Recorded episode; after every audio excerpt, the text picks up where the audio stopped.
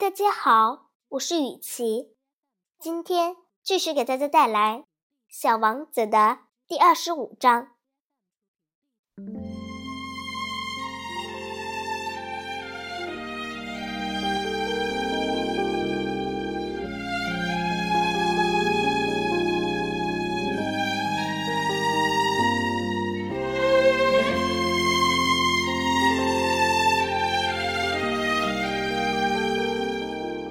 些人们，他们快车里拥挤，但是他们却不知道要寻找什么。于是，他们就忙忙碌碌，来回转圈子。小王子说道。他接着又说：“这没有必要。我们最后找到的这口井，不同于撒哈拉的那些井。”撒哈拉的井只是在沙漠中挖的洞，这口井和人口稠密地方的井一样，可是那里又没有任何村庄。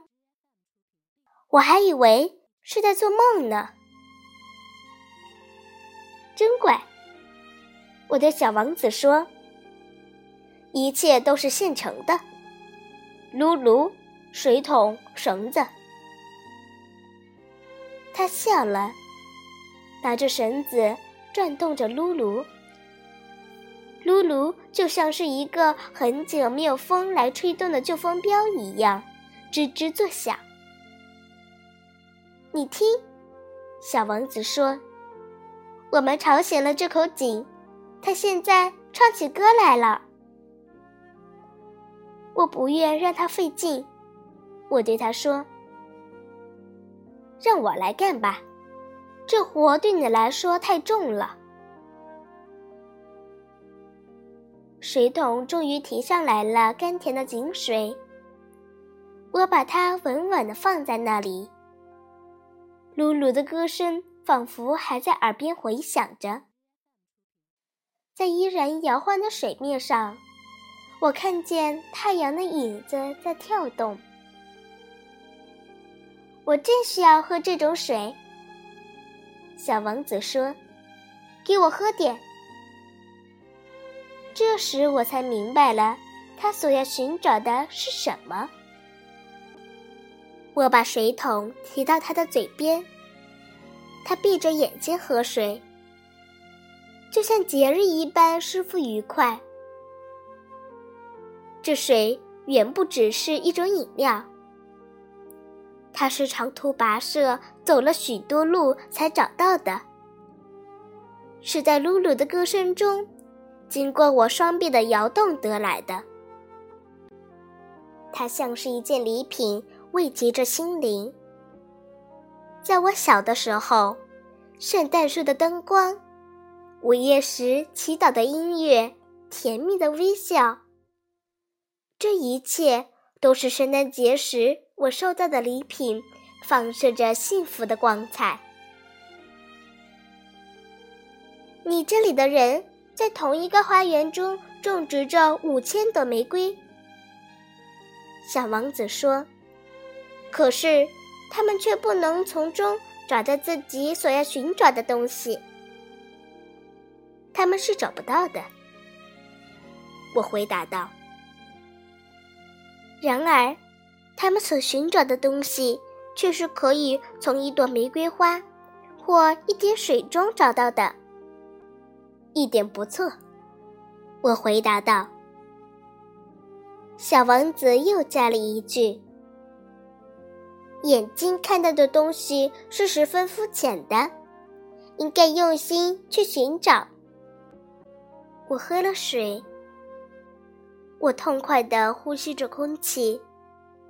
沙漠的黄沙在黎明显得金光闪闪的，这蜂蜜般的光彩也使我感到幸福。我为什么要落泪？小王子要重新在我身边坐下，他和气地对我说：“你应该履行你的诺言。”什么诺言？你知道，给我的小羊画一个嘴套子。我要对我的花负责的呀。我的画稿一直随身携带着。小王子瞅见了，笑着说：“你画的红面包树有点像白菜。”啊？我以为他对我的画相当满意呢。你画的狐狸，它那双耳朵有点像犄角，而且又太长了。这时他又笑了。小家伙，你太不公正了！我现在的绘画水平比过去强多了。啊，这就行了。他说：“孩子们认得出来。”我就用铅笔勾画了一个嘴套。不知因为什么，我怎么也高兴不起来。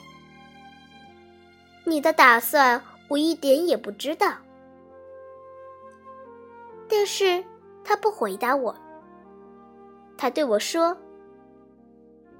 你知道，我落在地球上到明天就一周年了。”接着沉默了一会儿，他又说道：“我就落在这旁边。”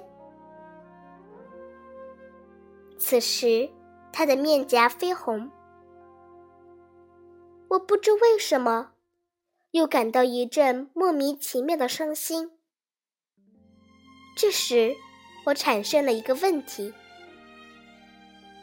一星期以前，我认识你的那天早上，你单独一个人在这渺无人烟的地方走着。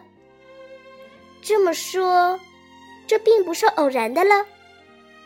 你在寻找你最初降落的地方，是吗？小王子的脸又红了。我迟疑不决的又说了一句：“可能是由于周年纪念吧。”小王子脸又红了。他从来也不回答这些问题，但是脸红就等于说是的，是吧？啊。我对他说：“我有点怕。”但他却回答我说：“你现在该工作了，你应该回到你的机器那里去。我在这里等你，你明天晚上再来。”但是我放心不下，我想起了狐狸的话。如果被人驯服了，就可能会要哭的。